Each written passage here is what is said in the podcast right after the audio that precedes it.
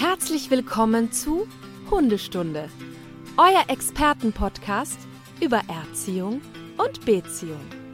Von und mit Conny Sporrer und Marc Lindhorst.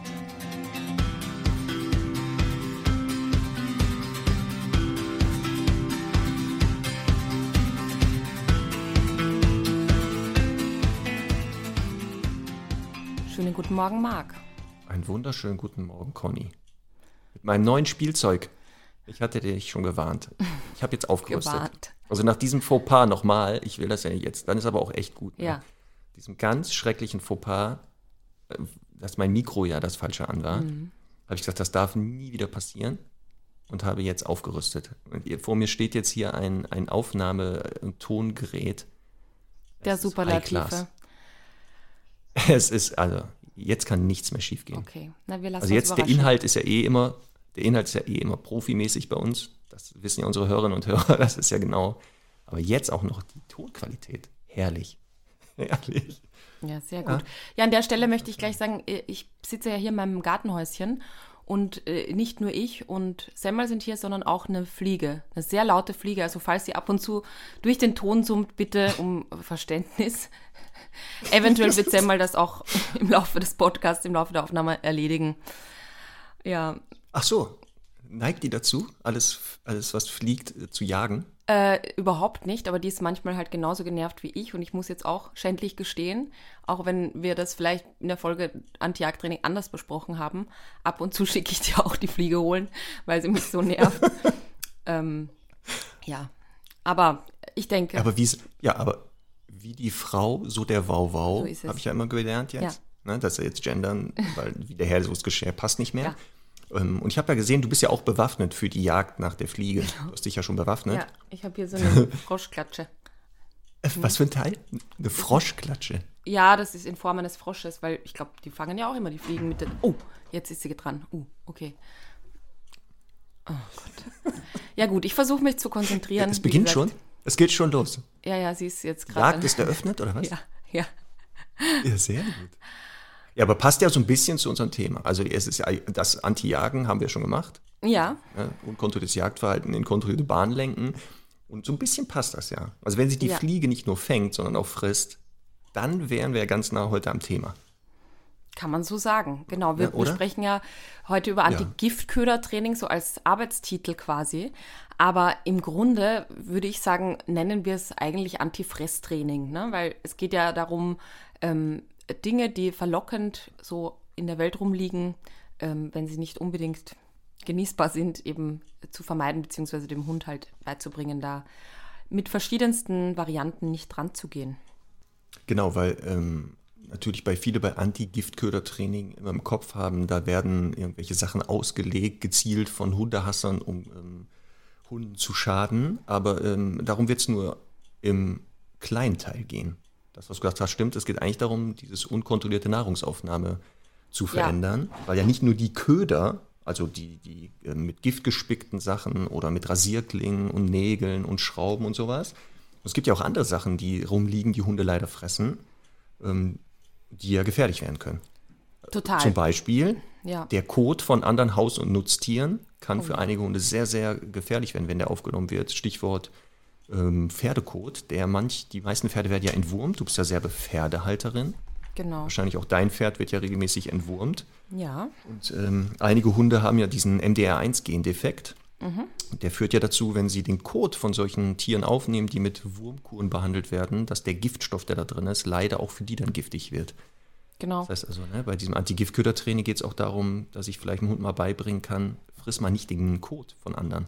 Genau, weil dieses Wort ja Giftköder eigentlich ähm, ja, suggeriert, dass vergiftete Nahrungsmittel ähm, da äh, ausgelegt werden. Es ist aber ja, wie du sagst, nicht nur das, sondern wir unterscheiden da eben vergiftete Nahrungsmittel, die ja wirklich quasi mutwillig da ausgelegt werden. Dann haben wir natürlich die ganz bösen Dinge, so mit, mit Scherben oder Rasierklingen gespickte Würstchen. Und dann gibt es eben alles mögliche sonstige Fressbare, auch wie giftige Pflanzen. Ne? Also ich glaube, diese ähm, Früchte bei den Lorbeeren sind ja auch zum Beispiel giftig. Oder es könnte ja auch zum Beispiel ähm, schimmliges Brot sein, das vom Entenfüttern oder so irgendwo rumliegt. Aber eben auch genauso Kot. ähm, und das sind, glaube ich, auch definitiv die gefährlicheren oder häufigeren Problemchen, die so auftreten. Und da möchte ich mich ähm, auch ganz kurz nochmal vielleicht ein bisschen unbeliebt machen. Ähm, jetzt habe ich schon die Man-Trailing-Community gegen mich, weil ich ein paar Mal mich, naja, überhaupt nicht kritisch eigentlich dazu geäußert habe, aber natürlich die Man-Trailing-Freaks äh, haben so ein bisschen ja, mir geschrieben, dass sie das dem nicht ganz zustimmen können, was ich so sage. ähm, ich habe aber wirklich gar nichts gegen Man-Trailing.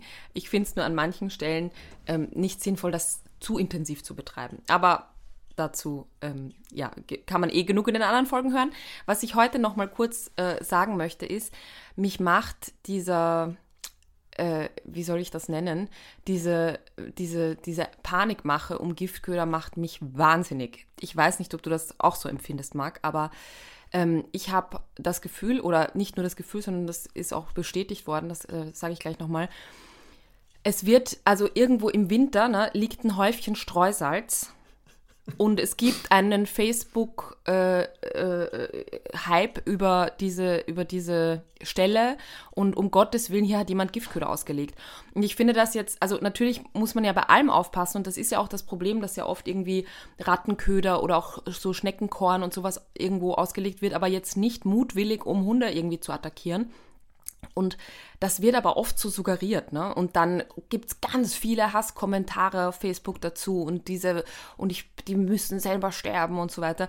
Und das macht mich wirklich, das macht mich wirklich ganz verrückt, weil einfach so viel äh, Negativität da äh, irgendwie kommuniziert wird, die gar nicht nötig ist. Weil es ähm, ist so, ich habe ähm, da mit Giftköderradar, das ist ja so eine Plattform, die genau auch immer beschreiben, wo ähm, eben Giftköder und so weiter äh, sind und wie, wie gefährlich und so weiter. Die, also die dokumentieren das ganz gut.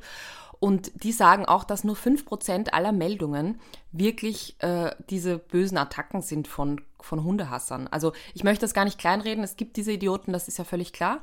Aber ich möchte nur so ein bisschen relativieren. Es war letztens auch wieder in der Nähe unserer Hundeschule. Da hat jemand für so einen Orientierungslauf ähm, eben mit Mehl, glaube ich, so äh, Kreise gemacht, ne? Und äh, damit, damit die Menschen sich das halt merken, aber da jetzt nicht irgendwie mit Spraydosen auf dem Boden, Boden gesprayt werden muss. Und es war wieder ein riesen Aufruhr, deswegen auf Facebook. Und ich, ja, mich macht es einfach ähm, irgendwie immer wütend, wenn man so vorschnell da agiert. Ich weiß nicht, wie es dir damit geht. Ja, der, der, das Bewusstsein ist gestiegen, dass es das gibt, aber natürlich auch durch äh, die sozialen Medien oder halt Giftköder, Radar und ähm, Co. Diese Apps sind ja sinnvoll, weil das, was da jetzt ähm, publiziert wird, ja wirklich dann auch bestätigte Giftköderfunde sind.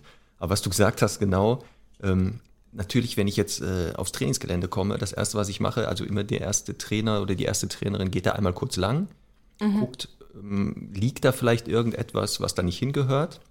Ja. Weil natürlich Menschen, die jetzt gezielt wirklich Hunde treffen wollen, wissen ja, wo Hunde rumlaufen. Ähm, und da legen sie es ja gezielt aus. Aber ganz oft habe ich das auch. Ich gehe mit den Hunden, bin mit den Hunden unterwegs, ähm, finde etwas, und im ersten Moment denke ich auch, hä, was ist denn das hier? Und zweitens merke ich, nee, das ist jetzt kein Giftköder gezielt gelegt. Wie gesagt, ich glaube auch, dass das zum Glück sehr, sehr selten ist. Also dieses bewusste Auslegen. Und dass viel mehr Fälle haben, was wir schon angedeutet haben, dass Hunde etwas fressen, was eben gefährlich für die ist, was aber nicht gezielt ja. eingesetzt wurde. Also gesagt, ähm, Schneckenkorn, was genau. eben nicht absichtlich ausgelegt wurde, sondern jemand wirklich sagt, ich möchte nicht, dass die Schnecken meine Sachen fressen und der Hund das dann leider aufnimmt. Ähm, dann hatten wir ja schon gesagt, den Pferdekot, ähm, aber auch so Sachen, wir hatten das hier im Norden Fälle damals, da waren Hunde massiv vergiftet, also hatten massiv vergiftet, also ein Todesfälle. Ähm, und da war auch sofort die Idee Giftköder und was rausgekommen ist, am Strand lagen ähm, ähm verwesende Aasstücke mhm. und die produzieren ja diesen äh, gefährlichen Keim, diese Fleischvergiftung. Das hat mhm. zum Tod der Hunde oder zum, mhm. zu der Krankheit geführt. Ja. Das heißt also, ganz oft ist es eben auch ein Unfall. Also es ist einfach ja. nicht bewusst etwas gemacht. Trotzdem, wie gesagt, ähm, gibt es das, aber ja. man muss das wirklich in Relation stellen. Genau, und letztlich auch, also Attacke hin oder her. Ne? Es gibt einfach Sachen, die rumliegen, die nicht gefressen werden sollten. Wir werden es nicht schaffen, die Menschen äh, zu beeinflussen, die das tun und genauso wenig auch vermeiden können, dass eben irgendwelche Sachen rumliegen, die für Hunde einfach gefährlich sind. Aber wir können unsere Hunde bestmöglich beeinflussen. Ähm, und das, darüber werden wir ja heute sprechen. Genau, und ähm, um diese Giftköder, also die, die Wahrscheinlichkeit, dass die ausgelegt werden, zu verringern, ist das oberste Gebot Rücksichtnahme. Also es ist, wie gesagt, dass Menschen das tun, dass ich will das auch, ich verurteile das aufs, also aufs heftigste, ja, weil es andere Wege geben würde, seinen Unmut zu äußern, als das zu tun. Ähm, aber es entsteht ja wirklich oft, weil leider viele Hunde Verhaltensweisen da draußen zeigen, wo wir beide sagen, stopp, das muss nicht sein. Also da weiß ich nicht, überall hinkacken und die Leute lassen den Kot liegen. Dabei haben wir ja gesehen, wie kreativ man mit den Kotbeuteln sogar umgehen kann. Also ja. wo man die so lagern kann. Also wer das mal nochmal sehen möchte in deinen Stories, glaube ich, irgendwo findet man das, was ja auch von der, unserer Community schon angenommen wurde. Ja, also da, da haben ja schon einige gesagt, und da wurden ja auch schon kreativ neue Sachen erfunden. Ja. Ähm, oder halt Hunde da, weiß ich nicht, hinter Menschen herrennen, die ankläffen, anspringen, ja. sodass einige natürlich irgendwann so genervt sind, ja. und sagen, boah, ich habe da jetzt die Schnauze voll und mache das. Aber nochmal, ne, ich will das nicht gutheißen, ich verurteile das. Nein. Was du gesagt hast, ist ganz wichtig, wir kriegen die nicht verändert. Also was verändern wir, was gut geht? Unsere Hunde. Genau. Das ist genau die Idee. Ich dahinter. bin da total bei dir. Ich meine, das ist natürlich eine höchst kriminelle Tat. Aber ich erlebe das jetzt hier auch wieder, ne, so in dieser Gartensiedlung. Da sind halt Hunde, die den ganzen Tag durchkläffen. Und äh, ich verstehe sehr, dass das Image von Hunden da ein bisschen geschmälert wird, sage ich jetzt mal. Äh, ja. Deswegen ähm, geht es einfach auch, finde ich, wie ich auch letztes Mal schon gesagt habe, einfach auch darum, mit gutem Vorbild voranzugehen ne? und eben den Hundekot zu entfernen und die Hunde gut zu kontrollieren, gut zu erziehen. Das macht natürlich auch viel her, klar. Ja, natürlich. Und selbst auch unsere, unsere, unsere Hunde, das ähm, hören ja unsere Hörerinnen und Hörer auch, sind ja nur Hunde. Ähm, und ich glaube auch, dass ähm, Herr Doktor oder Charlie, wenn die an etwas sehr Schmackhaften vorbeigehen, schon überlegen, oh, nehme ich das nicht doch mal lieber auf. Ja. Also das wird auch wichtig sein, was wir heute erzählen. Es gibt keine hundertprozentige Sicherheit. Die gibt es Absolut. nicht. Egal, welches Training wir jetzt ansprechen oder was man machen kann. Mhm. Selbst der Maulkorb, der als Hilfsmittel eingesetzt werden kann. Also ich habe Hunde im Training, die mit dem Maulkorb alles fressen können. Also es ist nicht, es ist keine hundertprozentige Sicherheit. Die werden das sehr, sehr kreativ, ja. wie man dann trotzdem durch den Maulkorb Sachen reinkriegt. Total. Meine ja. Kollegin, die Karin, die hat eine Hündin, die kann sogar mit dem Maulkorb apportieren. Die findet sich immer da eine Lücke und nimmt dann einen Futterbeutel dadurch auf. Das ist, ja, also daran sieht man ja natürlich, dass es halt eben nicht der hundertprozentige Schutz ist, aber natürlich eine Sicherheit auf jeden Fall. Genau, und wichtig halt, das haben wir am Anfang gesagt, ist ein normales Verhalten. Ne? Also alles zu fressen, mhm. was man dann findet aus Hundesicht, ist ja jetzt nichts Unnormales, ist ja keine Störung weil viele Leute ja kommen und sagen, oh, mein Hund äh, zeigt hier ein Problemverhalten. Und dann denke ich, nee, der zeigt erstmal ein normales Verhalten, was wir wieder aber, wie bei einigen Themen, die wir besprochen haben, leider verändern müssen, weil es nicht ja. mehr passt. Es passt einfach nicht mehr und wie gesagt, kann gefährlich werden für den Hund.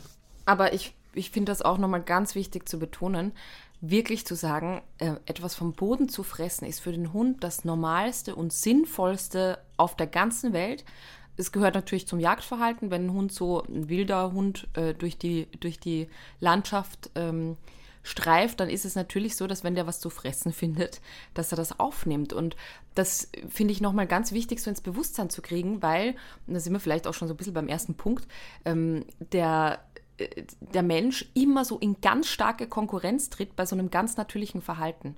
Das heißt, äh, der Hund lernt schon mal, okay, da ist was, ich muss das jetzt wahnsinnig schnell aufnehmen und runterschlucken, weil sonst kommt wieder mein Mensch, der da irgendwie überhaupt keine Ahnung wohl von Jagdverhalten hat und macht mir das irgendwie unangenehm. Und das ist mal so eine Sache, da möchte ich auch dazu aufrufen, ähm, ich will es jetzt auch wieder nicht irgendwie kleinreden. Es gibt Sachen, die gefährlich sind, ne? Aber du kennst das sicher auch, so sehr, sehr, ähm, wie soll ich das jetzt positiv formulieren?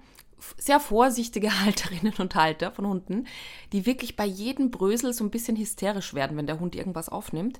Und das führt halt dazu, dass, dass Hunde, also das ist so ein bisschen so ein, äh, ja, so ein Teufelskreis, weil Hunde das dann halt oftmals noch alles viel spannender finden. Und das ist mir so eine ganz wichtige Sache. Natürlich, Semmel frisst auch ab und zu was vom Boden. Und wenn ich jetzt irgendwo weiß, ähm, dass, wie soll ich sagen, das, äh, das ist jetzt nichts Hochdramatisches, dann tue ich quasi einfach so, als hätte ich es nicht gesehen. Und und lasst das zu, weil eben wenn ich ihr jetzt äh, ja hysterisch hinterherrennen würde und ähm, ihr das dann noch irgendwie aus dem Rachen entfernen wollte, das würde eh nicht mehr funktionieren. Und das finde ich auch mal einen ganz wichtigen Punkt, weil wie gesagt, die meisten Sachen sind relativ entspannt. Klar, es gibt jetzt Hunde, die sehr, sehr manisch äh, Dinge fressen und da ist es auch immer ein bisschen gefährlicher, also wir müssen das schon relativieren. Aber grundsätzlich finde ich, dass da zu oft ein bisschen zu viel Hektik gemacht wird, auch im Sinne der Erziehung. Ja, und das hast du gesagt. Ne? Also es ist ja normal. Ähm, und da bin ich ja genauso, wenn ich jetzt sehe, das ist nichts Dramatisches, also Hasenköttel oder sowas. Ja. Und ich weiß, dass Herr Doktor, der findet die jetzt nicht so spannend, aber Charlie frisst die. Und aus der Vergangenheit weiß ich, wenn er die frisst, der wird davon nicht krank, dann mache ich da kein Bohai. Also genau, was du sagst, ist ja die Gefahr, dass die Hunde ja eher lernen, ach guck mal, ich wusste gar nicht, wie spannend die Dinger sind, auch für dich. Lass uns mhm. daraus doch mal ein lustiges Spiel machen. Ähm, und das kann auch der Grund sein, warum plötzlich vermehrt das Verhalten gezeigt wird, ja. Ähm, eine andere Ursache könnte übrigens aber auch sein, und ähm, das sollte man mal vorab überprüfen, wenn man einen Hund hat, der wirklich draußen ganz viel frisst, also mehr als man erwartet. Es gibt dieses Resorptionsproblem. Da haben die Hunde die Probleme, dass die über die, also die Nahrung zwar die sie fressen, nehmen sie auf, aber sie können die nicht gut verwerten. Mhm. Und dadurch haben sie halt diesen Nährstoffmangel und immer einen so einen Heißhunger. Mhm. Das würde ich mal abklären lassen durch einen Tierarzt. Ähm, auffällige Zeichen übrigens, ob vielleicht der eigene Hund betroffen ist. Ne? Ähm, wenn der so sechs bis sieben Mal am Tag kotet, mhm. also sechs bis sieben Mal am Tag Kot absetzt, könnte das übrigens ein Hinweis sein, dass er ähm, ein Resorptionsproblem hat. Und wenn man das behebt, also das guckt, dass man ein Futter findet, was er nämlich gut aufnehmen kann, also verwerten kann, könnte das übrigens schon dazu führen, dass er draußen plötzlich weniger bis gar nichts mehr frisst. Also ja. manchmal hat das nämlich auch damit zu tun, dass das so Krankheiten auch, es sind Krankheiten manchmal, die eben dazu führen. Oder man hat ja jetzt rausgefunden, es gibt ja so ein paar Rassen sogar, die das vermehrt mhm. zeigen. Ähm, Semmel und Herr Doktor gehören übrigens nicht dazu, habe ich geforscht. Definitiv nicht. Nee, aber es gibt äh, einige Rassen und äh, die Labrador-Fraktion kann sich jetzt angesprochen fühlen. Die sind ja verfressen wie Sau. Man hat jetzt auch herausgefunden, warum. Bei Menschen gibt es das auch, wenn ein bestimmtes Gen, das sogenannte Proopiomelanocortin-Gen, Boah, eine, Szenenapplaus. Ja, eine, ja. Aber, warte, Applaus, Moment.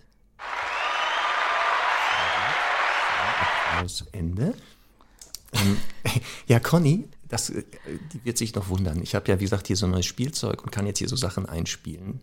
Ähm, es wird immer besser. Also, wenn bei diesem Gen eine Mutation auftritt, eine Verkürzung, dann führt das bei diesen Hunden zu einem ständigen Hungergefühl. Also, selbst wenn die fressen, egal wie viel, die haben immer Kohldampf. Ja. Ähm, und das wäre halt der Fall, dass es genetisch auch bedingt, kann man halt nicht verändern. Genetisch müssen wir halt über Training mal sprechen. Ne? Genau. Und manchmal finde ich auch, ähm, das habe ich eine lange Zeit auch ein bisschen anders gesehen, aber ich finde, ähm, dass es manchmal auch Hunde gibt, die so nie wirklich ein Sättigungsgefühl erreichen können, weil die zum Beispiel immer alles in drei Portionen kriegen. Ne? Und ähm, ich habe das zum Beispiel bei Abby, die war auch sehr verfressen, die Ridgeback-Hündin, die ich hatte. Und ähm, da macht es durchaus auch mal Sinn, einfach die wirklich, also die, die haben wir dann letztlich einmal pro Tag gefüttert. Und das war für die gut, ähm, klar, im Alter ging das nicht mehr so, da hat sie auch nicht mehr so viel äh, auf einmal fressen können. Aber insgesamt ähm, war das äh, gut, die quasi morgens einmal voll äh, aus dem Vollen schöpfen zu lassen. Dann hatte die auch mal so wirklich so ein angenehmes Sättigungsgefühl, ähm, als immer nur so ein paar also Portionchen quasi. Das kann auch mal eine Hilfe sein. Einfach mal ähm, zu schauen, wie verändert sich das denn, wenn ich den Hund wirklich einmal pro Tag richtig viel fressen lasse. Also sprich die ganze Portion. Ähm, weil das hat zum Teil auch positive Auswirkungen, finde ich, so nach meiner Erfahrung. Genau, und das wäre auch der erste Tipp, ähm, wenn man über Training spricht, dass man nicht Spaziergänge absolvieren sollte, sodass der Hund Hunger hat. Also morgens direkt nach dem Aufstehen rausgehen kann eben dazu führen, weil der Hund halt jetzt in Erwartung ist, aber gleich gibt es ja Futter, dass er es draußen dann auch aktiv sucht. Ja. Ähm, weil es ja wirklich so ist. Also wer Hunger hat, wird eher über Futter reden als jemand, der satt ist. Das kennen wir ja selber. Ne? Also Absolut. mit Hunger einkaufen gehen, ganz schlechte Idee immer. Das, das fällt genau. mir auch dann immer auf, dass ich an bestimmten Regalen plötzlich stehen bleibe, die so sehr fettig, salzig oder zuckerhaltige Lebensmittel mhm. haben. Ganz schlechte Idee, deswegen immer wie bei Hunden. Ähm, und das kann auch sein, diese Nahrungsmittelknappheit. Ähm, übrigens auch, dass der Hund, wir haben ja ganz viele Hunde auch aus dem Ausland jetzt im Training, oh ja. die halt unter einer echten Nahrungsmittelknappheit gelitten haben einmal Ähm, und die wissen das. Und mit dieser Erfahrung laufen die auch weiter durch die Gegend teilweise und sagen, ja, es war mal schlecht, es könnte wieder schlecht sein, nimm das mal lieber mit. Also genau. sicher ist sicher. Klar. Ja. Ähm, und eine Sache auch muss man ein bisschen aufpassen, wenn man ähm, ein existenzielles Training startet mit seinem Hund, also sagt, pass auf, Futter gibt es jetzt nur noch für Leistung, kann das übrigens auch dazu führen, dass er in dieser Phase, ähm, wenn er halt wenig kooperativ ist und dadurch wenig Futter bekommt, aktiver übrigens nach Futter sucht. Also da genau. muss man ein bisschen aufpassen, ne, was man da macht. Aber das wären so Gründe, warum das manchmal vermehrt ein Thema sein könnte. Genau, aber ich würde das jetzt gerne gleich relativieren und ich glaube, da kommen wir schon zum ersten großen Tipp. Ähm, Beschäftigung. Ein Grund, ja. warum äh, ganz viele Hunde natürlich da draußen einfach selbst auf die Jagd gehen quasi, äh, ist natürlich, weil sie einfach, weil ihnen langweilig ist, weil sie sich halt irgendwas suchen und eben sagen, ich habe nichts zu tun, also mache ich das, was mir jetzt gerade am nächsten liegt. Mein Magen ist eh noch nicht ganz voll. Ich gehe mal Futter suchen. Und das ist eben schon was, wie gesagt, das würde ich gerne relativieren, weil man natürlich ja aktiv den Hund ähm, auch draußen, da bin ich ein großer Fan davon, äh, füttern kann und eben aktiv in diese, in diese kooperative Suche quasi äh, einbinden kann oder involvieren kann. Und das ist ja oft so ein Grund, wo zu Recht ja auch viele sagen, ja, aber wenn ich dem dann draußen Futter auf den Boden werfe und so, bringe ich dem dann nicht erst recht bei, die Sachen zu fressen. Und der Gedanke, der ist ja total richtig. Aber es geht ja wie immer drum, drum hier wieder auch der Verweis auf die Folge Impulskontrolle ähm, das unter ein Signal zu stellen, das äh, Fressen vom Boden oder auch Jagen nach Futter, das kann ja auch geworfen werden oder apportiert und so weiter, ähm, das unter ein Signal stellen, das kontrolliert auszuführen, sodass man eben dem Hund beibringt, wenn ich sage bring's, dann erst darf er losrennen, wenn ich sage such, dann erst darf er suchen. Und alles, was sonst am Boden liegt, ist erstmal tabu. Und ähm, da finde ich halt, also wie gesagt, ein Punkt ist eben, dass die Hunde einfach gelangweilt sind und das andere haben wir ja auch schon angesprochen, manchmal ähm, es leider auch dazu kommt, dass sie dafür zu viel Aufmerksamkeit kriegen. Das heißt, denen ist langweilig. Die wollen ja eigentlich was mit dem Menschen machen und merken ja, der Mensch äh, ist die ganze Zeit nur am Handy und äh, was weiß ich, lasst die Seele baumeln, wenn er spazieren geht. Aber wenn ich da in das Gebüsch laufe und einmal irgendwie da äh, mich mit Code beschäftige oder so, dann aber hallo, da ist aber Aufmerksamkeit schön da. Und das sieht man auch oft dran, wenn man das ganz genau beobachtet, dass die Hunde ähm, ganz viel auch den Menschen dabei schon vorher anschauen und quasi schon so vorher ein bisschen überprüfen, ob sie jetzt die Aufmerksamkeit bekommen. Das heißt, das Fressen ist gar nicht das Ziel, sondern das Ziel des Hundes ist halt Aufmerksamkeit zu bekommen, wie bei Kindern oft, ne? wenn sie irgendwas anstellen. Letztlich halt nur, um so ein bisschen Beschäftigung und Aufmerksamkeit zu bekommen. Ja, die Hälfte der Miete ist natürlich, wenn der Hund draußen was anderes zu tun hat, dass er gar keine Zeit hat, Blödsinn zu machen und damit auch Nahrung aufzunehmen. Aber was du auch gesagt hast, ähm, natürlich gibt es Hunde, wenn man das falsch aufbaut, dass man die halt dann erstmal dazu bringt, zu sagen, okay, dann suche ich es halt aktiver. Deswegen, ich bin auch Fan davon, Suchen ähm, draußen stattfinden zu lassen, auch mit Futter, aber eben unter Signal zu stellen, das Ganze, sodass der Hund sagt, ich habe das Bedürfnis, ich kann das hier ausleben mit meinem Menschen, der sagt mir aber wann ähm, und was wir suchen, sodass dann das eigene Suchen im Idealfall immer weniger wird, weil er sagt, ich kann das ja schon irgendwo ausleben, beziehungsweise wenn man es dann mal korrigiert, also sagt, jetzt reicht's hier, du suchst das, also das lässt du sein, er versteht, ja, okay, komm, das soll ich nicht suchen, aber was anderes kann ich ja suchen mit meinem Menschen. Deswegen also muss man da, wenn man da jetzt äh, Hemmung hat, zu sagen, ah, aber wenn ich jetzt Futter suchen lasse, führt das nicht dazu, dass mein Hund verstärkt dann Sachen vom Boden aufnimmt. Ja, kann dazu führen. Deswegen bitte jemand drauf gucken lassen, der Ahnung hat, der einschätzen kann, macht diese Form der Beschäftigung Sinn für euch. Ja, aber ähm, ist nicht generell falsch. Also ist nicht generell. Hatten wir auch bei ähm, dem Thema Jagdverhalten. Die Reizangel, da streitet sich ja immer noch die Hundeszene, soll man die einsetzen oder nicht? Ja, natürlich mhm. kann man die einsetzen. Ähm, wenn das sinnvoll gemacht wird, ist das ein super Hilfsmittel nachher. Ja. Deswegen, also ich glaube auch Beschäftigung ist hier das A und O. Das ist schon Aber mal Marc, ganz wichtig. Ähm, ich habe mal eine Frage. Ja. So aus Marks Tagebuch. Ne? Du hast jetzt zum Beispiel Charlie bei dir, der ist ja ähm, noch relativ jung. Wenn du mit dem eben einen ausgedehnteren Spaziergang machst, wie läuft das denn so ab? Was, wie beschäftigst du den denn so? Soll ich jetzt das sagen, was du hören möchtest oder wie es in echt ist? Ja, wie es in echt ist, natürlich. Also, wir stehen auf, dann ziehe ich mich erstmal. Ach, okay, ach so, pass auf. Nein, wenn wir draußen sind jetzt, ich bin ja, genau. genau. wir verlassen das Haus. Den mhm. ersten Teil bleibt er noch an der Leine, mhm. weil hier halt bis zum Freilauf Leinenzwang ist. Mhm. Dann leine ich ihn ab, entlasse ihn in den Freilauf und dann darf der da schnüffeln und dann kann der mal äh, markieren, da wo er meint, er müsste da mal Nachrichten hinterlassen. Ähm, und dann rufe ich den mal, wenn ich glaube, dass der irgendein Verhalten zeigt, was störend sein kann oder gefährlich. Mhm. Dann belohne ich ihn dafür und dann läuft er weiter. Und dann gehen wir weiter und dann leine ich den zwischendurch mal an. Und dann gehen wir weiter, dann leine ich ihn wieder ab und dann treffen wir mal einen Hund. Und nach Absprache mit den Hundehaltern dürfen die mal Kontakt aufnehmen und auch toben. Und dann kommen wir nach Hause. Schön. Ja, da hast du ja ganz schön Glück mit dem Charlie, ne? ja, also ich weiß, was du meinst.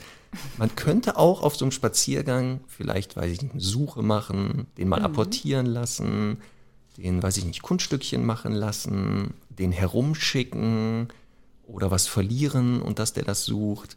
Ja, mhm. das kann der auch alles. Wenn man das mit dem anbietet, macht er das übrigens alles. Ne? Ja. Das kennt er alles. Aber ähm, wer mich kennt, weiß, ich bin ein wenig, was das betrifft, faul. Und deswegen selektiere ich meine Hunde immer danach ab jetzt, dass die genauso sind wie ich. Sehr anspruchslos. Deswegen, Herr Doktor ist der perfekte Hund für mich. Also alle Hunde danach müssen wiedergeboren und Herr Doktor sein, in verschiedenen Kostümen nur stecken. Mhm. Weil der genauso ist wie ich. Wenn nichts passiert, ist nicht schlimm. Wir können auch ja. tagelang auf dem Sofa verbringen und draußen ja. einfach nur durch die Gegend eiern. Semmel ist ja genauso. Ne? Semmel ist ja bestimmt genauso. Wenn du die auf dem Spaziergang nicht beschäftigst, dann sagt die, ist ja nicht schlimm, ich laufe ganz brav mit dir mit, Conny. Mittlerweile, das habe ich mir hart erarbeitet, aber das, was du sagst, ist ja ähm, genau der Punkt. Nämlich äh, bei gerade also mit Charlie, ein Australian Shepherd, hast du ja und letztlich auch bei Pudel, hast du ja zwei sogenannte Gemeinschaftsjäger, haben wir ja in, den, in der Folge Rasse auch besprochen, die ja ohnehin eine hohe soziale Motivation haben und im Grunde ja schon glücklich sind, wenn sie mit dir unterwegs sein dürfen. Ne? Und immer wieder auch von selber eher mal fragen oder kontrollieren von mir aus, wo bist du? Und da natürlich eine höhere Aufmerksamkeit dir gegenüber haben. Ähm, bei Semmel, die ist ja ein Mix aus allem. Ähm, da ne, muss ich mich ja oder musste ich mich ja quasi überraschen lassen, was da jetzt so passiert. Und die habe ich tatsächlich auch, also ein Grund, warum ich sie dann behalten habe, war auch, weil die so wahnsinnig chillig war. Die war halt ein halbes Jahr, Jahr alt, als sie kam. Und die, die, die, die hat irgendwie gechillt wie ein achtjähriger Hund. Das hat mir ähm, irgendwie ein gutes Gefühl gegeben, dass das eben auch geht mit der. Aber ähm, ich weiß, dass die sich am Anfang in den ersten Wochen und Monaten einen Dreck für mich draußen interessiert hat. ähm, wirklich, also da war auf jeden Fall, also mal, ich würde sagen, locker ein halbes Jahr die Schleppleine dran. Und ich weiß noch genau, dass auch an gewissen Punkten, da bin ich aus dem Auto ausgestiegen, voller Motivation, habe der einen Futterbeutel angeboten und zu dir gesagt, Päh, ja. Und ähm, das hat natürlich äh, dazu geführt, dass ich jetzt äh, da einfach viel intensiver trainiert habe. Ich habe viel mehr eben sie ihr Futter erarbeiten lassen. Die ist nicht wahnsinnig verfressen, deswegen habe ich es noch wichtiger gemacht und habe eben gesagt, das gibt es nur, wenn du ein bisschen mit mir kooperierst draußen zwischendurch. Und das hat eben dazu geführt oder führte, führte dann dazu, dass ich jetzt auch locker eine Stunde spazieren gehen kann, mitten im Wald und die einfach Anschluss hält und immer wieder auch bei, bei ähm, Wegkreuzungen und so immer wieder Blickkontakt mit mir aufnimmt, nachfragt. Aber das war halt wirklich auch eine Menge Arbeit und würde auch, wenn ich das jetzt ein Leben lang nur noch so machen würde, auch dazu führen, dass die sicher wieder selbstständiger wird. Und darum geht es halt einfach, ne? zu sagen, also man muss so ein Mittelmaß finden und ähm, einfach eine gewisse Bindung auch erarbeiten, damit man dann halt wieder mehr Freiheiten hat für sich selbst, aber auch für den Hund. Genau, und das ist es halt, was wir jetzt so scherzhaft auch gesagt haben. Mhm. Ein durchgehendes Entertainment verlangen wir ja gar nicht. Das ist ja auch völlig utopisch. Also es kann nicht darum gehen, eine Stunde spazieren und dass man dann eine Stunde den Hund durchbeschäftigt, ja. weil der Hund ja auch mal Hund sein muss. Also der muss ja auch mal hundliche Bedürfnisse selber befriedigen dürfen. Voraussetzung, er ist gut erzogen, die wichtigsten Grundsignale funktionieren und eine Bindung ist da, dann kann man das auch mal so machen wie wir. Aber wie gesagt, das ist ja auch ein Weg gewesen. Also ja. auch Herr Doktor ist auch wenn der so ist vom Typ her, musste der trotzdem ja erzogen werden und beschäftigt. Natürlich beschäftigt den. Und auch Charlie, ähm, weil sonst fliegt mir das Ding auch hier um die Ohren. Ähm, aber wie gesagt, wenn man dieses Thema Giftköder oder Aufnehmen von Nahrung hat, ist es jetzt, wenn Kunden ja zu uns kommen, sehr oft erkennbar, dass eben auf so einem Spaziergang eben nichts passiert. Und der Hund ja. ist dann für sich gezwungen zu sagen, okay, wenn mit dir nichts passiert, dann beschäftige ich mich. Und genau. Hunde haben bestimmte Bedürfnisse und eins ist halt Jagen hatten wir im Thema ähm, in der Folge Jagdverhalten gesagt, dass das jeder Hund hat. Der genau. Mops zwar weniger vielleicht jetzt als der Jagdterrier, ähm, aber beide haben es halt. Und dann dementsprechend auch dem Bedürfnis nachgehen. Genau. Ähm, ich möchte ganz kurz vielleicht auch noch aus der Praxis erzählen. Ich habe jetzt ein, so einen Schweißhund-Mischling, also ganz eindeutig irgend so was äh, Schweißhundartiges, ähm, kommt, glaube ich, auch aus, dem, aus Serbien, aus dem Tierschutz, ähm, war, hatte, also hat vorher, Vorgeschichte weiß man nicht, eventuell hat er bei einem Jäger gelebt, eventuell ganz selbstständig. Und da ist es halt so, der ist halt ein mega, mega Jäger. Und ähm, wenn die rausgehen, dann ist er einfach sofort Nase am Boden und ist ganz, ganz extern äh, orientiert. Und bei denen zum Beispiel, nur falls es jetzt Hörerinnen oder Hörer gibt, die so ein, so ein ähnliches Exemplar da zu Hause haben, bei denen ist jetzt ganz klar der Auftrag, eben nicht groß spazieren zu gehen, sondern nur das Nötigste, vielleicht den Hund eben draußen seine Geschäfte zu erledigen zu lassen, aber im ersten Schritt wirklich den im Garten, dem mal Beschäftigung beizubringen, weil der hat weder gelernt zu lernen, also auch so profane Sachen wie Sitz und Bleib, dauern dann halt mal ein paar Tage, weil der sich, der hat überhaupt nie gelernt, sich zu konzentrieren, sich zu orientieren. Und dem muss man jetzt erstmal klar machen, du, ähm, Spaziergang besteht aus Kooperation und nicht aus äh, Nase runter und ich mach mal mein Ding. Und man hätte mit so einem Hund gar nicht die Chance zu sagen, ja, ich gehe mal irgendwie 20 Minuten und dann äh, biete ich dem was an. Der, der wäre dann schon abgedriftet sozusagen.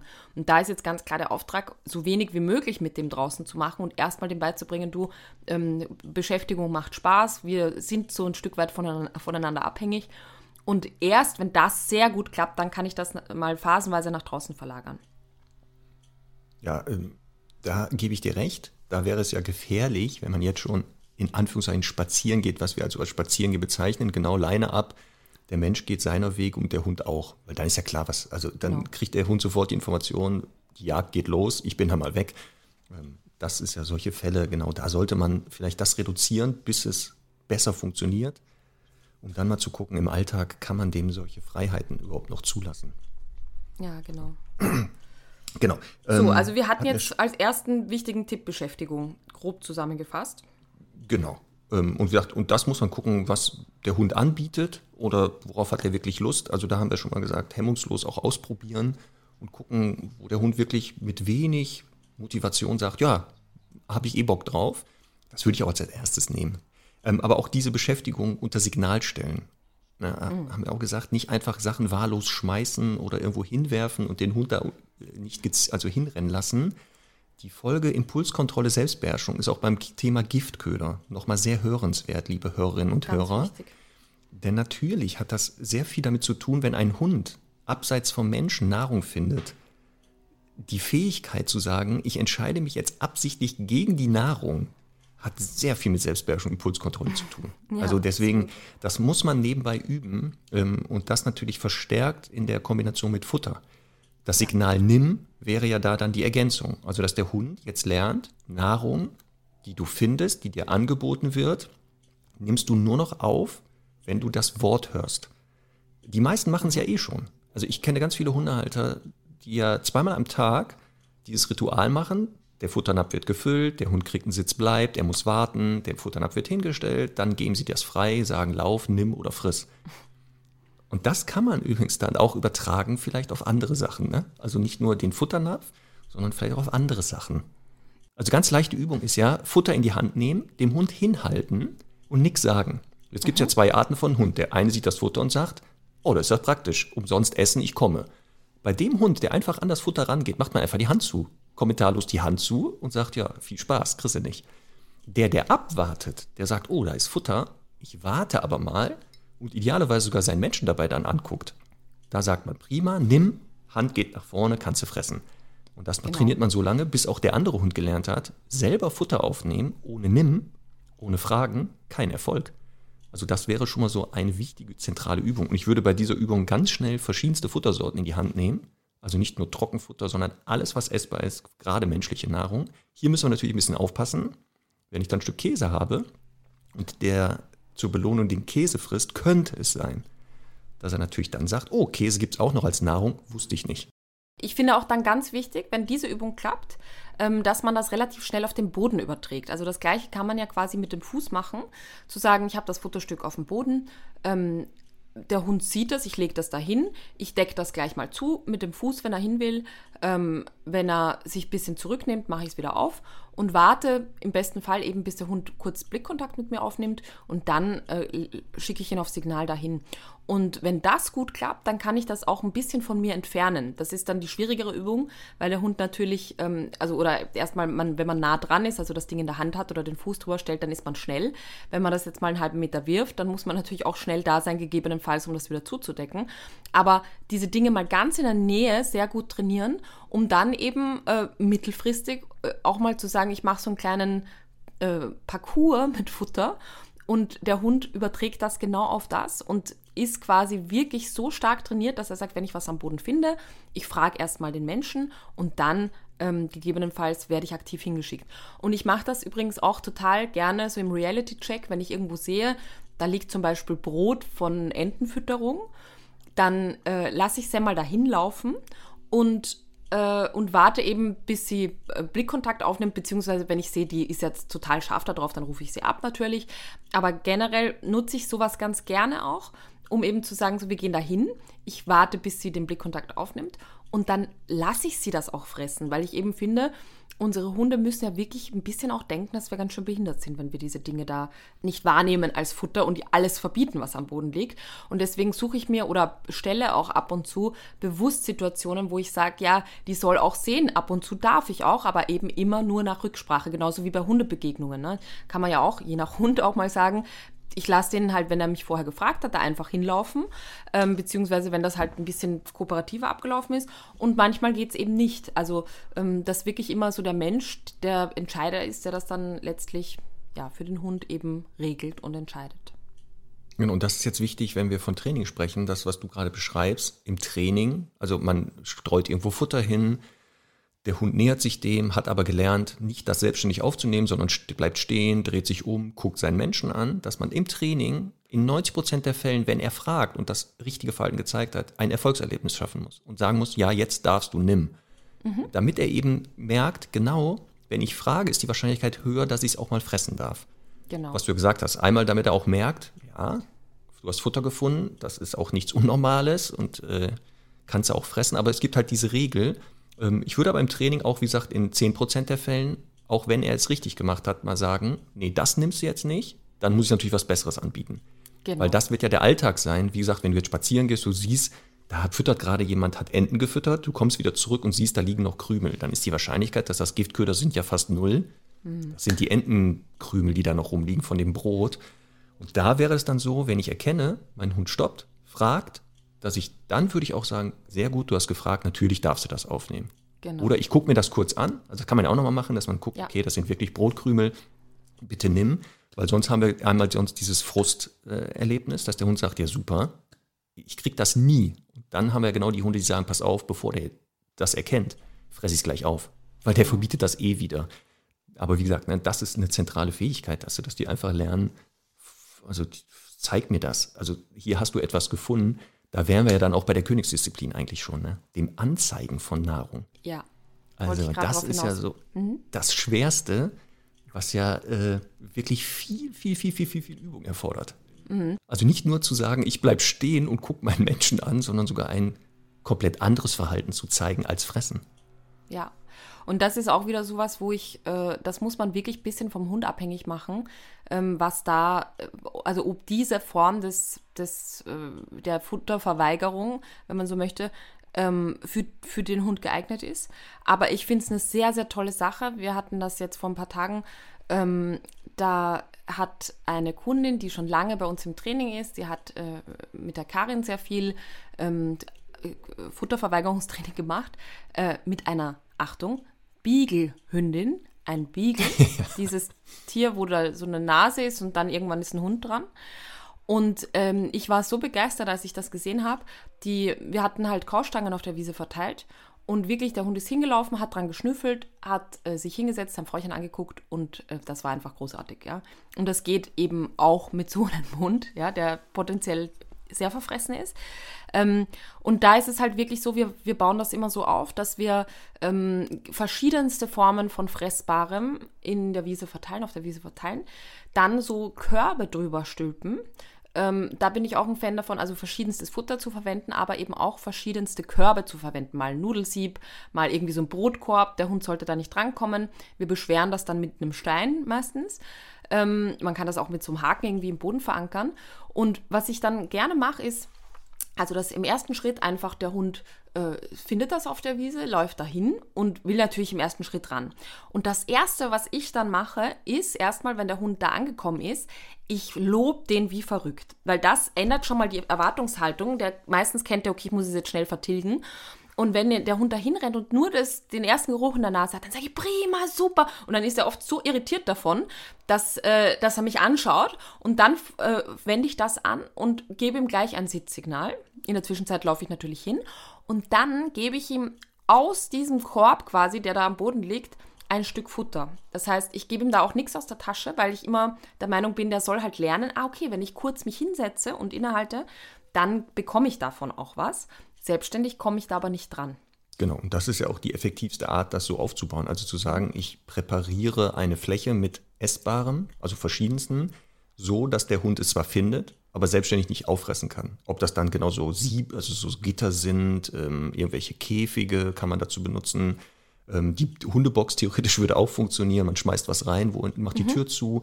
Äh, Tupperdosen, oder irgendwelche Dosen, wo man Löcher reinmacht. Der Hund nimmt mhm. das zwar wahr, aber kann sie halt nicht öffnen. Das ist die wichtige Sache. Also bitte Nachen nehmen, wo man weiß, da, die kann der nicht öffnen.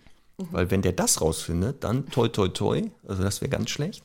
Genau. Ähm, und ich mache das wie folgt. Ich lasse die Hunde das finden und lasse die aber erstmal ausprobieren. Ich sage gar mhm. nichts. Also mhm. die Strategie, die du hast, finde ich super. Die ist auch gut zu sagen, wenn du es findest, freue ich mich total. Weil der Hund vielleicht dann sagt, was ist mit dir los? Ja. Und dadurch ansprechbar ist. Meistens lasse ich die einfach ausprobieren. Dann mhm. kratzen die da dran, dann schieben die, versuchen die das zu schieben. Und einige Hunde geben dann auf. Und dann warte ich auf diesen Moment, wo die aufgeben. Und einige bleiben stehen, gucken sich um, einige setzen sich hin oder machen irgendwas. Und das wird dann belohnt. Also da sollen die Leute dann sich freuen, hinlaufen, sofort dem Hund Futter geben. Und das, was du gesagt hast, ist ganz wichtig. Dann aber auch das, was er gefunden hat, freigeben. Also genau. Also dann das Sieb da wegmachen oder das öffnen und sagen, nimm damit er sagt, ah, okay, es ist nicht generell verboten, wenn ich etwas finde, das zu fressen. Ich mhm. muss halt irgendwas anderes machen. Und das ja. wird halt so lange geübt, bis der Hund nicht mehr, wenn er sowas findet, dieses gesicherte Futter, überhaupt noch die Idee hat, da selber dran zu kommen. Also solange der noch dran rumkratzt oder versucht, diesen mhm. Mechanismus zu öffnen, übt man einfach weiter. Dann mhm. wird es ja erst spannend. Dann ja. wird es ja erst spannend, ob er es wirklich verstanden hat. Ja, jetzt müssen ja die Sachen mal offen liegen. Weil was du gesagt hast, ist nämlich ganz wichtig. Ich habe ganz viele Hunde, genau, die wurden schon mal so trainiert bei anderen Hundetrainerinnen und Trainern. Da ist aber ein Fehler passiert. Da mhm. wurde nur eine bestimmte Futtersorte immer verwendet und immer nur ein bestimmter Mechanismus, so ein Küchensieb mit Hering in den Boden gemacht. Genau. Mhm. Der Hund hatte verknüpft, ja. da mache ich das. So, da genau. lag das Futter dann offen und für den Hund war die Übung eine komplett neue. Ja. Und hat gesagt, kenne ich nicht, machen wir mal weiter. Ja. Also hier ist dann die Steigerung, genau diesen Mechanismus jetzt wegzumachen, aber man muss den Hund trotzdem sichern. Und da würde ich dann empfehlen, Geschirr mit einer Leine. Ja. Das heißt, falls er doch Selbstständiges versucht, kann ich über die Leine verhindern, dass er Erfolg hat. Und dann fange ich halt nochmal bei Null an. Ich finde erstens mal ganz spannend, wie schnell das oft Hunde wirklich verstehen. Ähm, die Krux ist halt wirklich dann dran zu bleiben und äh, das, das Training auch, also den Schritt weiter zu gehen und zu sagen, ab und zu schaut das Würstchen zum Beispiel dann mal aus dem Sieb raus. Ne? Weil irgendwann muss es ja quasi ohne Schutz da liegen, um wirklich zu überprüfen, ob das jetzt funktioniert. Und ähm, dann lasse ich es quasi immer ein bisschen mehr rausschauen, das, was da drunter ist, um irgendwann eben auch zu sagen, so, ich übertrage das Training auch nach draußen. Ich nehme vielleicht ein paar Körbe auch mal mit auf den Spaziergang, lasse den Hund noch im Auto, lege ein paar Stellen aus, die ich mir merke und kann das dann quasi im, im echten Leben auch nochmal ausprobieren. Und dann natürlich im echten Leben auch mal sagen, ich nehme da mal ein Schweineohr mit. Die haben übrigens ab und zu so Löcher, auch von den Marken, die kann man dann gut an Bäume binden und so. Da muss man nicht immer irgendwie einen Stein suchen erst.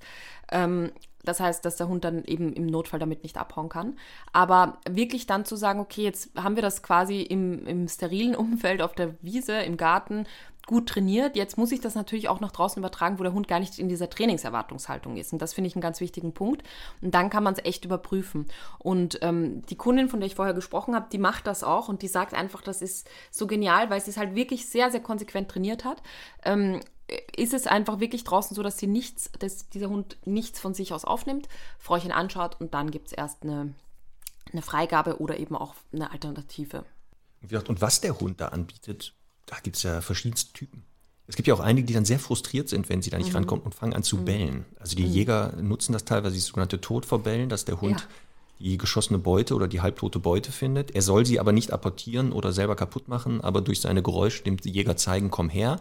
Was ja die Man-Trailer nutzen teilweise. Das Verbellen dieser ähm, Menschen, die die Hunde finden. Das da wäre ich ein bisschen nur vorsichtig, weil natürlich hier ein Verhalten was da vielleicht sinnvoll ist. Also er findet Futter und bellt wie verrückt, anstatt das zu fressen. Ähm, da bin ich aber immer vorsichtig mit sowas, weil ich bei vielen Hunden sehe, die neigen dann leider auch dazu, in anderen Situationen dann verstärkt zu bellen, weil sie ja mit ja. forderndem Bellen Erfolg bekommen. Also nicht, also wenn ein Kunde kommt und als erstes sich das wünscht, sage ich, wir gucken mal. Also ob es da nicht eine andere Variante gibt. Die meisten Man-Trailer machen das aber anders, möchte ich an der Stelle noch sagen. Aber ja. Ähm, Vielleicht machen wir eine Sonderfolge. Mantrailen und Co.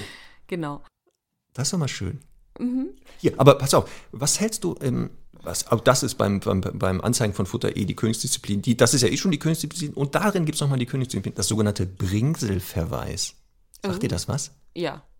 Aber das ist mir, also das ist mir zu mühsam im Aufbau. Das, genau, ja. also für, für, un, für Menschen, die das jetzt zum ersten Mal hören, ich sage das nochmal langsam. Erklär's mal. Bringselverweis. Ähm, das bedeutet, der Hund, ähm, wenn er Futter findet, nimmt einen bestimmten vorher festgelegten Gegenstand in den, ins Maul. Und das hat natürlich den Charme, weil er was im Maul hat, kann er das Futter nicht fressen. Das hat natürlich einen Vorteil. Und soll dann mit diesem Gegenstand zu seinem Menschen laufen und sagen, übrigens, ich habe da hinten Futter gefunden, folge mir mal. Wie gesagt, das äh, ist natürlich, äh, wenn das der Hund beherrscht, eine sehr, sehr schöne Art, äh, Futter anzuzeigen. Ist aber das echt schwer zu trainieren. hängt auf dem Halsband, ne? Glaub genau, das ist meistens am Halsband, ist ein Gegenstand an der Schnur festgemacht. Diese Schnur ist so lang, dass mhm. der Hund selbstständig das Ding ins Maul nehmen kann, aber jetzt nicht ja. so lang, dass es ständig da ihn behindert. Ähm, ja. Ich habe manche Hunde kennengelernt, ähm, die haben dann so ein Stück, ähm, so ein Gehirschweih, also so ein, vom Geweih vom Hirsch so ein Stück mhm. da dran hängen gehabt oder so ein Gummiknochen. Wie gesagt, und die haben dann, wie gesagt, gelernt, findest du etwas Bestimmtes, nimmst du das ins Maul, kommst zu mir und leitest mich dahin. Und dann kann derjenige entscheiden, frisst es mhm. oder frisst es nicht. Und ist, finde ich, was für die echten Apportierfreaks. Also es gibt ja Hunde, die ja. so ein bisschen fast schon manisch apportieren. Und das ist dann natürlich eine Alternative. Ähm, ich finde halt, das habe ich vorher gemeint, diese Art des Anzeigens und das wirklich zu trainieren, ist halt für manche Hunde geeignet, auch für manche Situationen geeignet. Das finde ich ja sowieso bei allen Trainingsvarianten, die wir hier beschreiben. Ich finde, es macht den bunten Mix aus. Also ich würde jetzt nicht nur sagen, äh, ich also bei dem einen Hund, den rufe ich immer ab und dem anderen lasse ich immer anzeigen, sondern ich würde wirklich schauen, dass man so ein buntes Potpourri an verschiedenen Trainingswegen kennt und das dann je nach Situation unterschiedlich anwendet. Aber ähm, ich finde halt dieses Anzeigen lassen bei sehr arbeitsamen Hunden, die halt sehr motiviert sind zu arbeiten, führt das natürlich manchmal dazu, dass die extra auf die Suche gehen, um eben äh, da jetzt arbeiten zu können. Und das ist natürlich auch nicht Sinn der Sache. Ähm, von daher muss man natürlich immer schauen, mit welchem Hund mache ich das. Also eben ist mein Hund dann so, dass der beim Aussteigen schon in Erwartungshaltung kommt, oh, wir gehen wieder Futter suchen. Ähm, beziehungsweise eben äh, kann das halt so eine Zwischendurch-Variante sein, wenn er was findet. Also das würde ich dann auch immer ein bisschen davon abhängig machen. Genau, da ist ja die Geister, die ich rief. Ne? Also nicht, dass ich genau. aus Versehen jetzt dem Hund sage, genau, jeder Spaziergang ist hier eine Futtersuche und der mhm. wirklich permanent durch die Gegend rennt und frustriert mhm. ist, wenn er nichts findet. Das gibt ja. es ja auch deswegen zum Beispiel diese Spürhunde beim Zoll und sowas, dass die ja, ja ähm, immer, also bei jedem Mal, wenn die die einsetzen, irgendwo auch wirklich etwas deponieren. Selbst wenn der Waggon drogenfrei ist, soll genau. der Hund jedes Mal ein Erfolgserlebnis haben, weil der sonst mhm. nämlich irgendwann da durchlatscht und sagt, ja, heute ist vielleicht nichts los. Das wollen wir aber nicht. Also wir wollen genau nicht, dass der Hund jetzt denkt, ah, okay, Futteranzeigen lohnt sich, dann suche ich mal welches. Genau. Auch hier sollte man, wenn man jetzt da unsicher ist, bitte einmal jemand drauf gucken lassen. Macht das Sinn, Futteranzeige? Was du gesagt hast, natürlich, jetzt geht es nicht nur darum, dass der Hund lernt, nur noch Futter aufzunehmen, mit dem Signal nimm und Futter anzuzeigen, sondern andere Fähigkeiten zu beherrschen. Eine hast du schon gesagt, Abrufbarkeit, auch hier das A und O, und zwar auch von mhm. Futter. Also ja. das muss man, sollte man auch mal ähm, zum Übungsziel machen, dass man den Hund zum Beispiel von Futter wegrufen kann. Also ähm, eine Futtergasse, wo der durchläuft, über Futter drüber laufen, an Futter vorbeilaufen, auf dem Weg zu Futter abrufbar sein. Und auch hier wieder die Königsklasse, man lässt ihn fressen und ruft mhm. ihn dann mal während des Fressens zurück, weil er lernt, danach darf ich das ja auch weiter fressen. Genau. Also auch das wäre ja sinnvoll, weil wenn man den erkennt, hoppala, der hat was in der Nase, der läuft da irgendwo hin, fresst, das sieht aus, als wenn er was Fressbares gleich findet, kann man ja ihn mal vielleicht da wegrufen auch, ne? Ja, auch hier gleich Praxistipp, ganz pragmatische Übung mit der zweiten Person.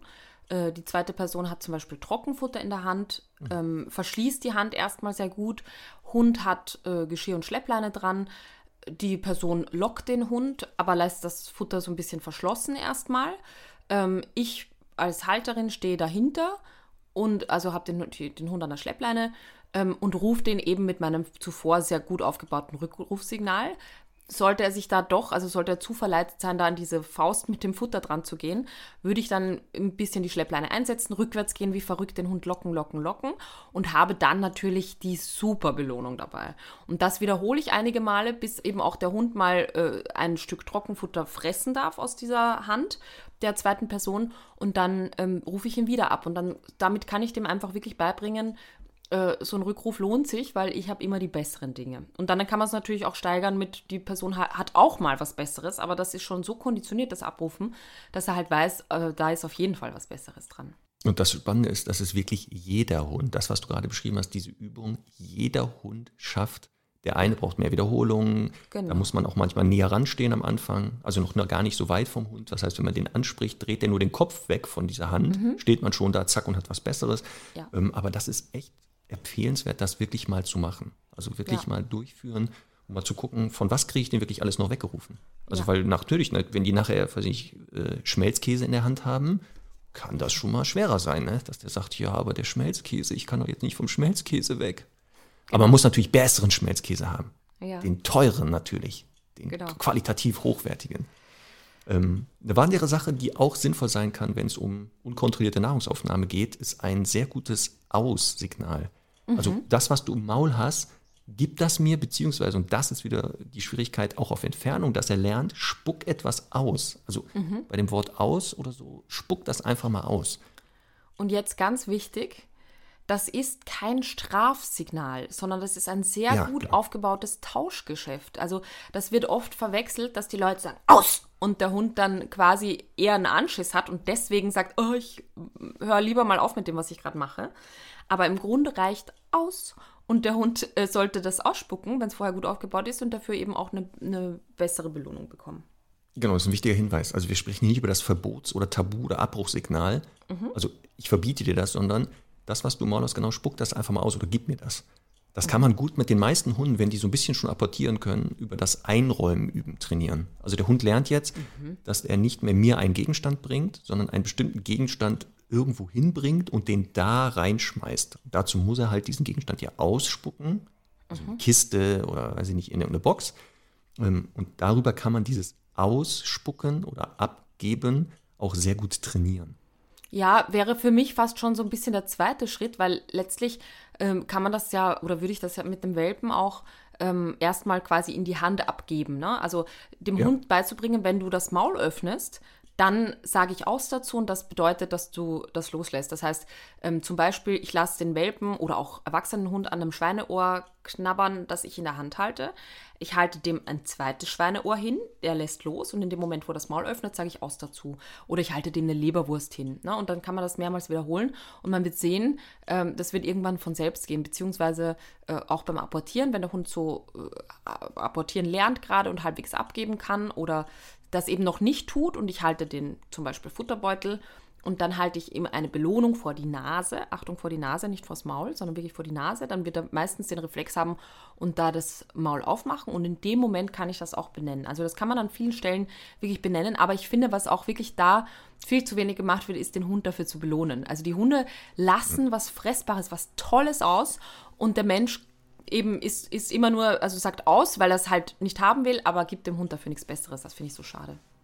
Und das nochmal, das können wir jetzt hier jeden zweiten Satz wiederholen, das ist echt das A und O bei dieser Form des Trainings, ja. dass der Hund wirklich in der Trainingsphase, wir befinden uns immer noch in der Trainingsphase, jedes Mal, wenn er ein anderes Verhalten zeigt, ob das jetzt abgerufen wird vom Futter, ob er das anzeigt, ob er es ausspuckt ähm, oder was wir schon gesagt haben, dass der in der Trainingsphase aber lernt, wenn du das zeigst, kriegst du bei mir eine Belohnung und dann in der Mehrzahl der Fälle darfst du das da auch fressen, was du da gefunden hast oder wovon ich dich weggerufen habe, mhm. damit ich dann, wenn ich es mal brauche, also ich, ich äh, er hat es angezeigt oder ich konnte den da wegrufen oder sagen, spuck das mal aus und dann stelle ich fest, verdammt, das kann ich den nicht fressen lassen. Das ist ja. für ihn gefährlich.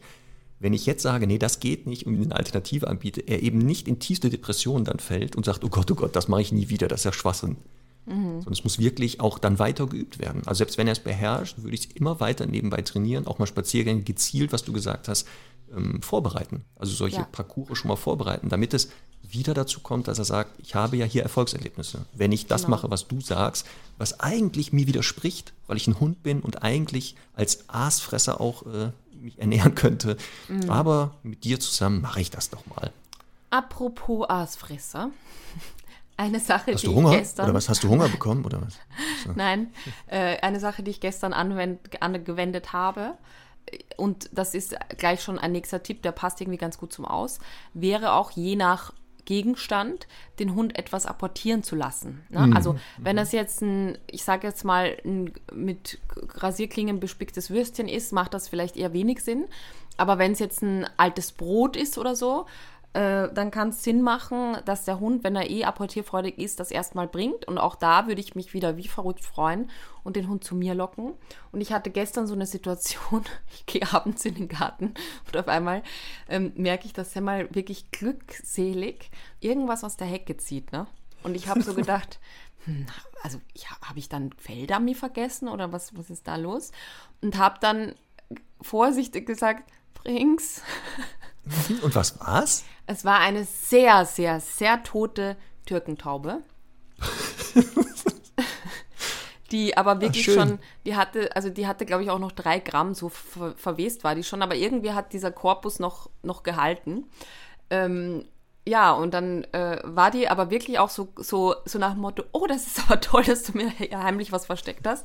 Und dann habe ich es halt apportieren lassen, habe es aber dann eben auch wieder mit aus abgeben lassen. Also ich habe sie nicht in die Hand genommen. Das ist ja eben das Schöne, dass wenn man manchmal dann irgendwie so einen vergammelten Fisch oder so, das ist dann nicht so schön, wenn die das dann ähm, in die Hand apportieren. Aber zumindest halt bringen und vor mir ablegen. Hat aber super funktioniert, war ich trotzdem sehr stolz. Und hast du aus dem Restkorpus jetzt einen Futterbeutel gebastelt oder so? Ähm, weißt du, was ich gemacht habe? Ich habe äh, das Nein. Ding dann einfach liegen lassen und habe gehofft, dass danach der Fuchs kommt und das holt. Aber es war nicht so. Ich habe es dann einfach entsorgt. Ja. ja. Aber es, also du hättest ja auch daraus ein Hundespielzeug basteln können. Natürlich, ja. Aber, weißt du, Vogelgrippe und so.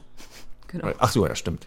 Ja, aber da kommen wir, ach ja, genau, das Apportieren von Nahrung. Ja. wäre auch manchmal sinnvoll. Mhm. Und ähm, ich weiß, ich habe das, ich, äh, mit Herrn Doktor haben wir das mal gemacht. Da habe ich Videos von sehr lustig, weil es war wirklich, er hat die, also eine Bockwurst, wir haben das mal ausprobiert, erstmal ohne Training, vielleicht kannte das ja schon, ja. eine Bockwurst hingelegt und ihn einfach hingestiegen und sagt, bring. Und das ist sehr lustig, was er am Anfang damit macht. Und Pina, die ja jetzt vor, nach 16 äh, Jahren auf ihre letzte Reise gegangen ist, haben wir es auch gemacht. Und Pina hatte eine ganz andere Strategie, Nahrung zu apportieren. Die hat die einfach runtergeschluckt und ist dann gekommen und hat gesagt, ja, ich habe die ja gebracht. Wieder hervorgewirkt wäre gut gewesen. Ja. das hat, den Teil hat sie dann wohl vergessen, aber sie hat die Nahrung halt so gebracht. Aber Ach, das wäre natürlich auch eine Möglichkeit zu sagen, ja. wenn ich dem Hund beibringe, Nahrung zu apportieren, dass wenn er Nahrung findet, ich eben nicht sage, lass das, sondern mhm. bring mir das mal her. Ja. Und dann kann ich immer noch gucken, was hast du da gefunden? Kannst dann entweder ihn fressen lassen oder sagen, äh, sieht aus wie, ist nicht richtig, gib mir das mal her, kriegst du was anderes dafür. Genau. Also sollte man auch vielleicht mal überlegen zu üben will ich jetzt kein Fass aufmachen, so zum Thema Futteraggression, aber kann eben manchmal auch eine effektive Sache sein, wenn der Hund eben schon gelernt hat, oh, der Mensch nimmt mir eh alles weg, zu sagen, ähm, ich packe zum Beispiel ein Schweineohr mal so in, in ganz viele Geschirrtücher, mache irgendwie so ein Haargummi drum und lass den dieses quasi ein bisschen riechende Geschirrtuch Tuch mal apportieren und kann dann immer mehr freilegen und am Ende eben vielleicht dann auch mal das Schweineohr so apportieren lassen. Finde ich immer eine ganz äh, coole Sache, wenn Hunde das können, weil das halt auch so ein toller Vertrauensbeweis ist. Also finde ich, zu sagen, ja, das macht Sinn, gewisse Dinge halt zu bringen, weil am Ende weiß ich eh, ich bekomme auch was dafür. Ja, und deswegen kann der Futterbeutel so als Zwischenlösung schon mal dienen. Weil da ja Nahrung drin ist, der Hund aber nicht drankommt, nimmt es aber ins Maul und bringt mir das. Ähm, Und dann nachher guckt man halt, dass der vielleicht sogar, wie gesagt, auch Futter, was er theoretisch fressen kann, aber auch mir vertraut, dass er es mir wirklich bringt. Da würde ich Ja. am Anfang auch mit Sachen arbeiten, die er jetzt nicht sofort runterschlucken kann. Also die Bockwurst zu Beginn ist etwas zu schwer, Eher. sondern eher so Kausachen. Genau. Nicht zu weiches Zeug auch. Genau, ne? Also ich habe einen Hund kennengelernt und weil ich das immer wieder auf Seminaren und Vorträgen gesagt habe, dieses Apportieren von Futter. Und die schwierigste Sache ist, ein gekochtes, geschältes Ei zu apportieren. Da habe ich gesagt, ich habe noch keinen Hund kennengelernt, der das geschafft hat. Und dann nach Jahrzehnten meldete sich eine Dame und die schickte mir dann ein Video, wo ein Hund das echt beherrscht, weil das ist echt richtig schwer. Also ich weiß nicht, kannst du mal aus, könnt ihr mal gerne ausprobieren, Hörerinnen und Hörer.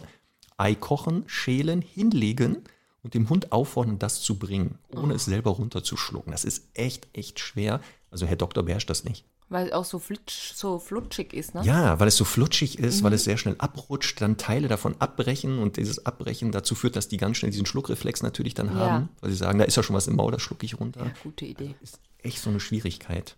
Aber auch rohe Eier apportieren finde ich auch eine gute, gute Sache. Kann man auch machen, genau.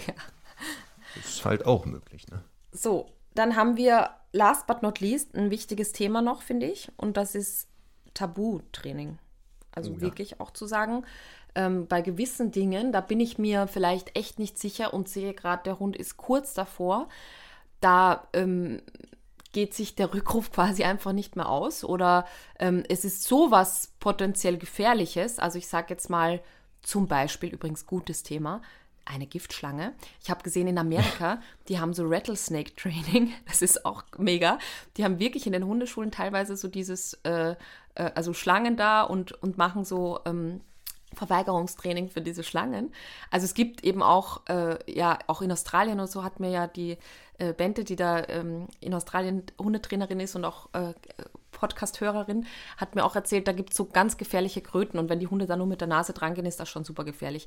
Und das wäre halt eine Situation, da fällt Apportieren aus, da fällt natürlich Rückruf nicht aus, das wäre eine Option, aber manchmal dann bewegen die sich, dann ist das einfach zu schwer und da macht auch mal Sinn, dem Hund wirklich beizubringen, wenn ich ein gewisses Wort sage, dann hast du da nicht dran zu gehen.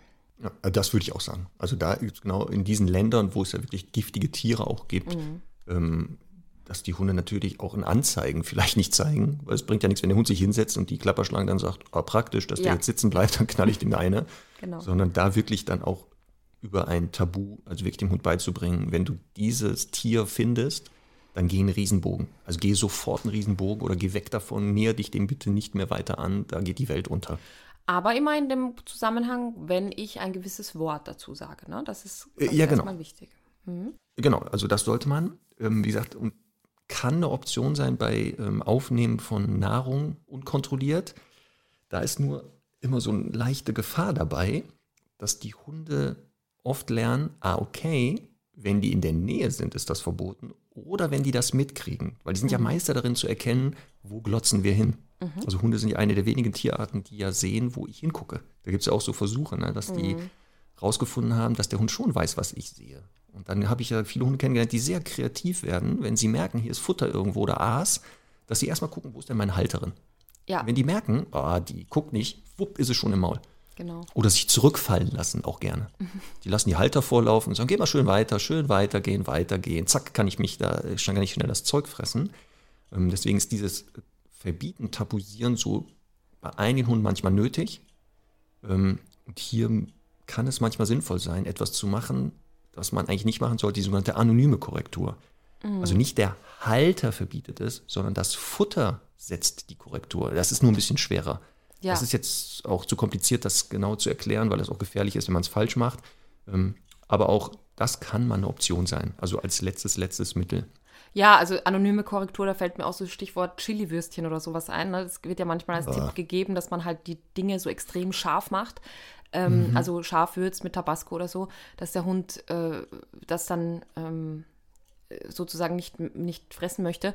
Da gibt es halt einerseits die Hunde, die so verfressen sind, dass denen das einfach egal ist.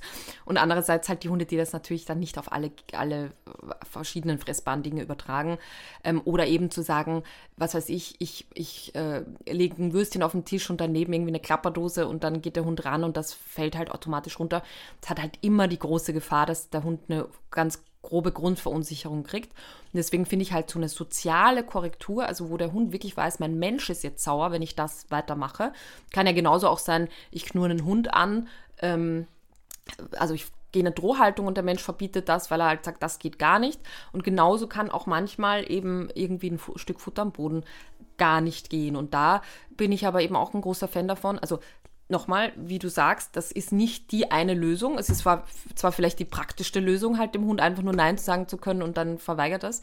Aber äh, es ist halt ein, ein, eine Option in diesem bunten Mix an Varianten. Und manchmal gibt es halt diese Option oder manchmal geht halt nur noch diese Option. Aber da finde ich eben ganz wichtig, erstmal ähm, das in der Nähe aufzubauen. Also wirklich auch mal zu sagen, ich habe jetzt eine Wurstsemmel in der Hand zum Beispiel und ich äh, verbiete meinem Hund mal, ich muss meinem Hund mal verbieten können, da erst nicht dran zu gehen. Das machen wir auch bei diesen Antigiftköder-Seminaren auch so. Da kriegt jeder erstmal ein gutes Brötchen, der Teilnehmer. Und dann sage ich so, jetzt setzt sich jeder auf den Boden und einen Hund neben sich und jetzt wird erstmal die Semmel gegessen. Und dann sage ich so, ihr könnt euren Hunden noch nicht mal verbieten, äh, euch da die Semmel nicht wegzufressen. Also wie wollt ihr dem jemals verbieten, da zehn Meter entfernt irgendwas aufzunehmen? Und also das ist natürlich ein bisschen äh, sarkastisch alles aufgebaut, aber es ist ein ganz gutes Bild natürlich, um zu zeigen, ähm, dass, also wenn das quasi in der Nähe schon gar nicht funktioniert, dass der Hund das da respektiert, wie soll der das eben auf Distanz verstehen? Ich glaube, ich muss mal mit Herrn Doktor zu euch kommen, nach ins schöne Österreich Ja, und äh, sehr so gerne. ein Seminar besuchen, weil ich höre gerade, da gibt es was zu essen für die Leute. ja. Aber bei dieser Übung, ne, da müsste ich mehr, mehrere Durchläufe machen. Ich, ich bin so schwer im Lernen, verstehst du? Ja. Also ich ja. müsste mehrere Semmel bekommen, weil ich das ganz schwer verstehe, was du meinst. Also Ein so fünf bis sechs, glaube ich, müsste ich essen. Ja, ja. Ich Ja. glaube, ich brauchte fünf bis sechs Wurstbrötchen, also Durchgänge, bis Ja. ich verstehe, was du meinst. Ja. Aber Marc, wir können auch einfach so mal essen gehen, wenn du in, in Österreich bist, dann lade ich dich auch gerne ein. Ne? Ist jetzt, muss jetzt nicht zwingend ins äh, Anti-Giftköder-Training kommen. Zeigst du mir Futter an dann? Also wo es gutes Futter gibt dann? Natürlich, natürlich, da bin ich absoluter Profi drin, ehrlich. Also wenn ich was äh, kann, dann ist es äh. Futter finden. Absolut. Ja, sehr. Ja, das ist moderne Futteranzeigen, ne? So ist es. Du Marc, ähm, ich gucke mal auf die Zeit ein bisschen. Wir haben ja eigentlich noch Top 3 geplant. Wie sieht es da bei dir aus? Ja, ich äh, musste tief in mich gehen Ja? bei der Top 3, ja. Also möchtest du sie doch nicht machen? Äh, Doch, dir zuliebe mache ich dir natürlich die Top Okay, 3. ich bin gespannt. Also, wir haben gesagt, die Top 3, was haben wir gesagt? Die Top 3 Tabuwörter. Conny und Max Top 3. Genau. Also dem Hund etwas verbieten. Darum geht es ja, ne? Also nicht aus, was wir gesagt haben, etwas abgeben, was anders aufgebaut wird, sondern das Abbruchsignal oder Verbotwort. Und da nennen wir die Top 3. Aber du fängst jetzt an mit deinem Platz 3. Genau. Ich habe ja natürlich, also es gibt ja viele verschiedene Wörter und es gibt so die klassischen, die ich dafür empfehle.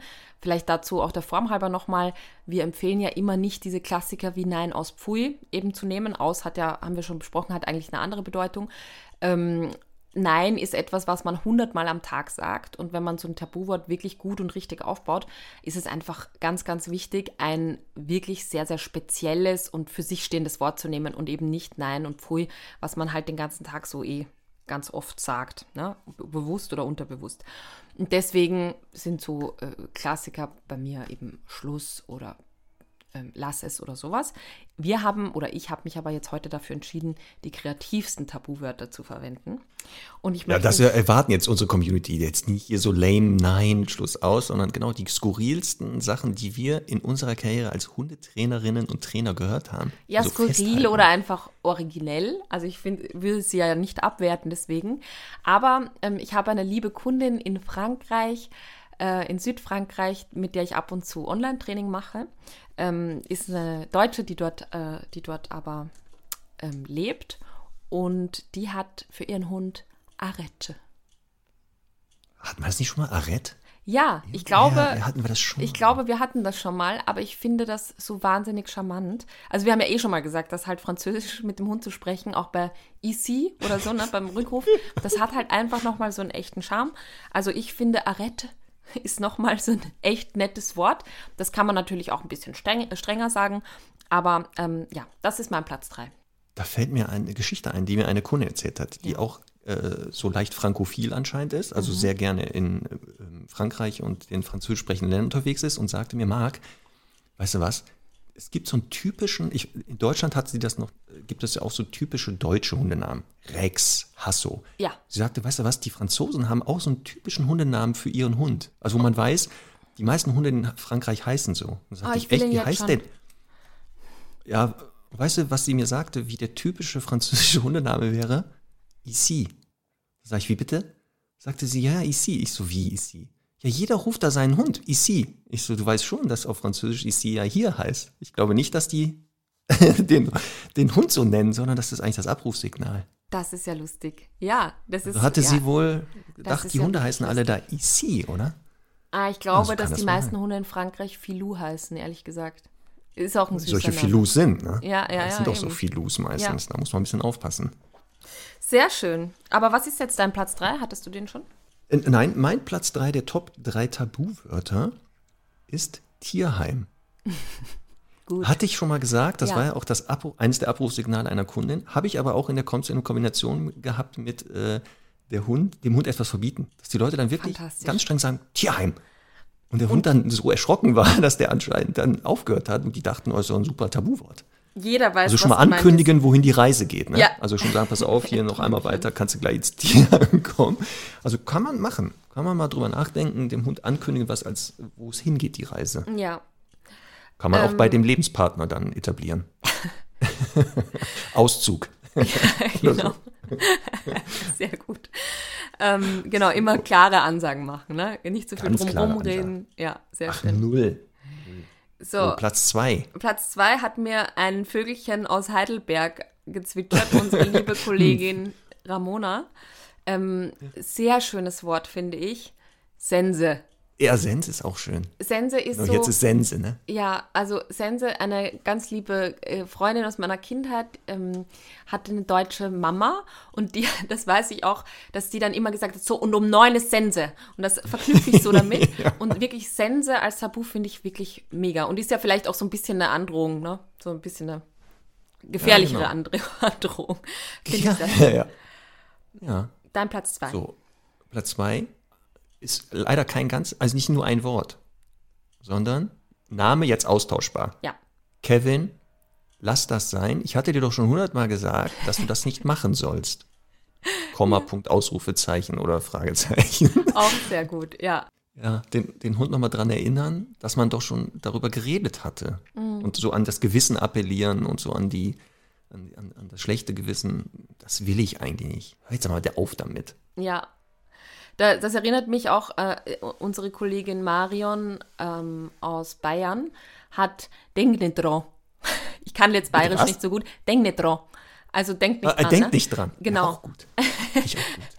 Ja, ähm, ja, wenn man halt immer das Gleiche sagt oder auch die Fähigkeit hat, immer den gleichen Satz zu sagen in einer gewissen Strenge, könnte das auch funktionieren. Aber ist halt ein bisschen anstrengender. Ja. Ja, Und mit Dialekt, ich bin ja eh Fan von Dialekt. ja, Also, total. super, super. So, jetzt Ja. kommt Trommelwirbel, Trommelwirbel, Trommelwirbel. Platz 1. Führt mich gleich zu meinem Platz 1, Dialekt. Und zwar, es werden jetzt nur die Wiener verstehen, aber ich erkläre es dir gleich. Oida! Ich glaube, ich weiß, was du gesagt hast. Alter. Genau. Kann das sein? Also, es gibt ein Wort im Wienerischen, das ähm, im Grunde in, also je nach, je nach Stimmung äh, verschiedenste Bedeutungen hat. Oida, also das äh, wienerische Wort für Alter. Ja? Und ist eigentlich bei Alter ja auch so, dass man sagen kann, Oida, wenn was total toll ist. man kann sagen, Oida, wenn man sich aufregt. Ähm, man kann, äh, ja, man kann das einfach wirklich für jede Situation verwenden, aber eben auch, ähm, auch als Tabuwort, wenn man sich traut, kann man das ähm, sehr, sehr gut anwenden. Und ich habe tatsächlich Kunden, die das tun. Äh, also Euda ist, wie gesagt, für mich der absolute Platz 1. Okay, jetzt halte dich fest. Top 1 der Tabuwörter. Ach, Menno. Ja, ist süß, aber kann man das denn auch streng genug sagen? Nee, das ist ja eigentlich so die Aufgabe, die innerliche Aufgabe, dieses, ach Mann, ich, eigentlich, Ja, eigentlich hatten wir das, das soll's in die, und es ist Resignation. eher so, oh Menno. Ja. Also, man hat schon aufgegeben, dem Hund irgendwas zu verbieten, weil das er eh nicht mehr macht. Das ist so die, das, das, der Platz 1 eher. Also alle verzweifelten Versuche, dem Hund doch nochmal zu sagen, lass das mal sein.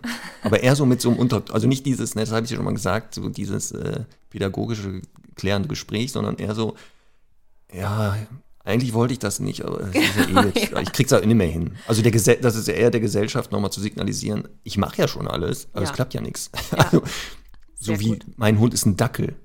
Mhm. Kann man eh nicht mehr erziehen, hatten wir ja schon mal drüber geredet. ja, ne? auf jeden Fall. Das ist ja völliger Quatsch hoch 10 ist. Nein. Ach, guck mal, haben wir das. Die Top 3. Da bin ich mal gespannt, ob da einige sich jetzt äh, wiedererkannt haben. Ja. Unter ich denen. auch, absolut. Ja. ja. Habe ich dir schon mal erzählt, Conny, habe ich dir eigentlich schon mal erzählt, wie man einen halben Wachhund nennt? Nein. Sicherheitshalber. ist so super, oder? Ja. Weißt du, wegen halb. Mhm. Sicherheit und dann halb. Mhm. Na gut. Na, ist, ist ganz nett Merke. auf jeden Fall. Ja. Wie, der ist ganz, der war doch Knaller. Der war super. Also ich fand den gut. Hast deinen Witz auch noch runtergebracht heute? ja, du, muss ja sein. Ich kann doch jetzt nicht mehr hier ohne Witz. Ja. Ja, Marc. Also. Ich wäre dann durch. Dann hoffen wir, ja, ich glaube auch, ne, dass ja. wir ähm, für heute uns mal selber loben dürfen. Ich denke, es waren viele spannende, wichtige Informationen dabei. Es ist ein sehr, also ein bisschen auch wie bei so Angst- und Knalltraining, sehr, sehr aufwendiges Training, weil es ja auch letztlich immer wieder im Alltag Verlockungen gibt, die dann berücksichtigt werden müssen. Und ähm, da vielleicht auch nochmal, also nochmal auch zur Wiederholung, es gibt halt einfach auch nicht diese hundertprozentige Garantie und es sind alles Lebewesen, die eben da letztlich ganz natürliches Verhalten zeigen.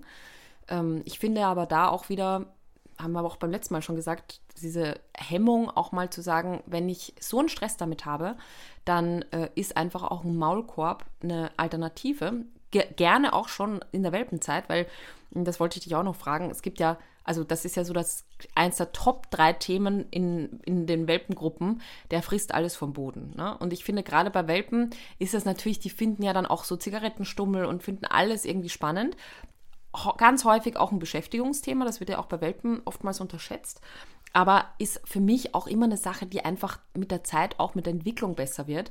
Und da hilft es auch manchmal einfach so in dieser Zeit, gerade wenn es gefährlich ist, das Verhalten auch mal zu vermeiden und deswegen auch gerne auch schon mal einem Welpen einen Maulkorb äh, antrainieren, angewöhnen und äh, dadurch einfach, ja, gewisse Dinge einfach vermeiden, bevor man dann immer so auf rohen Eiern quasi auf dem Spaziergang rumlaufen muss, den Hund die ganze Zeit nerven muss damit, finde ich das einfach eine gute Alternative. Und letztlich, es gibt ja auch schon Maulkörbe, die eben so Fressschutz haben von verschiedenen Firmen. Ähm, das kann man natürlich als zusätzliche Sicherheit verwenden, aber wie du gesagt hast, die Garantie zu 100 Prozent gibt es einfach nicht. Nee. Wie gesagt, und ein Maulkorb, hatten wir schon mal gesagt, ist ein Hilfsmittel in verschiedenen äh, Situationen, mit verschiedenen Zielen und kann halt wie es als Übergangslösung entweder dienen, solange der Hund das, was wir besprochen haben, noch nicht sicher beherrscht. Oder falls man feststellt, puh, keine Chance. Also ich trainiere das hier echt fleißig, aber da ja. ist keine Sicherheit, dann kann das noch mal ein bisschen mehr Sicherheit geben, aber nicht ja. die hundertprozentige. So, Conny. Super. Und nächste Woche, pass auf, wir machen es jetzt richtig spannend, werden wir was machen? Ja, sag werden du. mit so typischen Vorurteilen und Mythen rund ums Thema Rüde und Hündin aufräumen. Ja. Und mal so ein paar Sachen aufklären. Sehr gut. Also ich teaser, Rüden sind immer aggressiver als Hündin zum Beispiel. Sowas, da gucken wir mal, stimmt das wirklich? Oder ist das so eine subjektive Wahrnehmung? Oder Hündinnen sind viel verschmuster als Rüden. Mhm. Ja, auch damit werden wir so ein bisschen aufräumen. Also alles so rund ums Thema Rüde Hündin äh, werden wir mal drüber reden und gucken, ob wir da nicht mal ein bisschen Licht ins Dunkel bringen, endlich. Ja, das ist eine gute Idee. Ja. Oder? Ich werde so. total erholt sein. Morgen um die Zeit bin ich schon am Meer.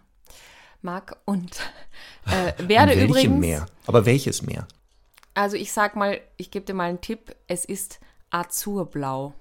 Azurblau. Hm. Sind das die Azoren? Nein.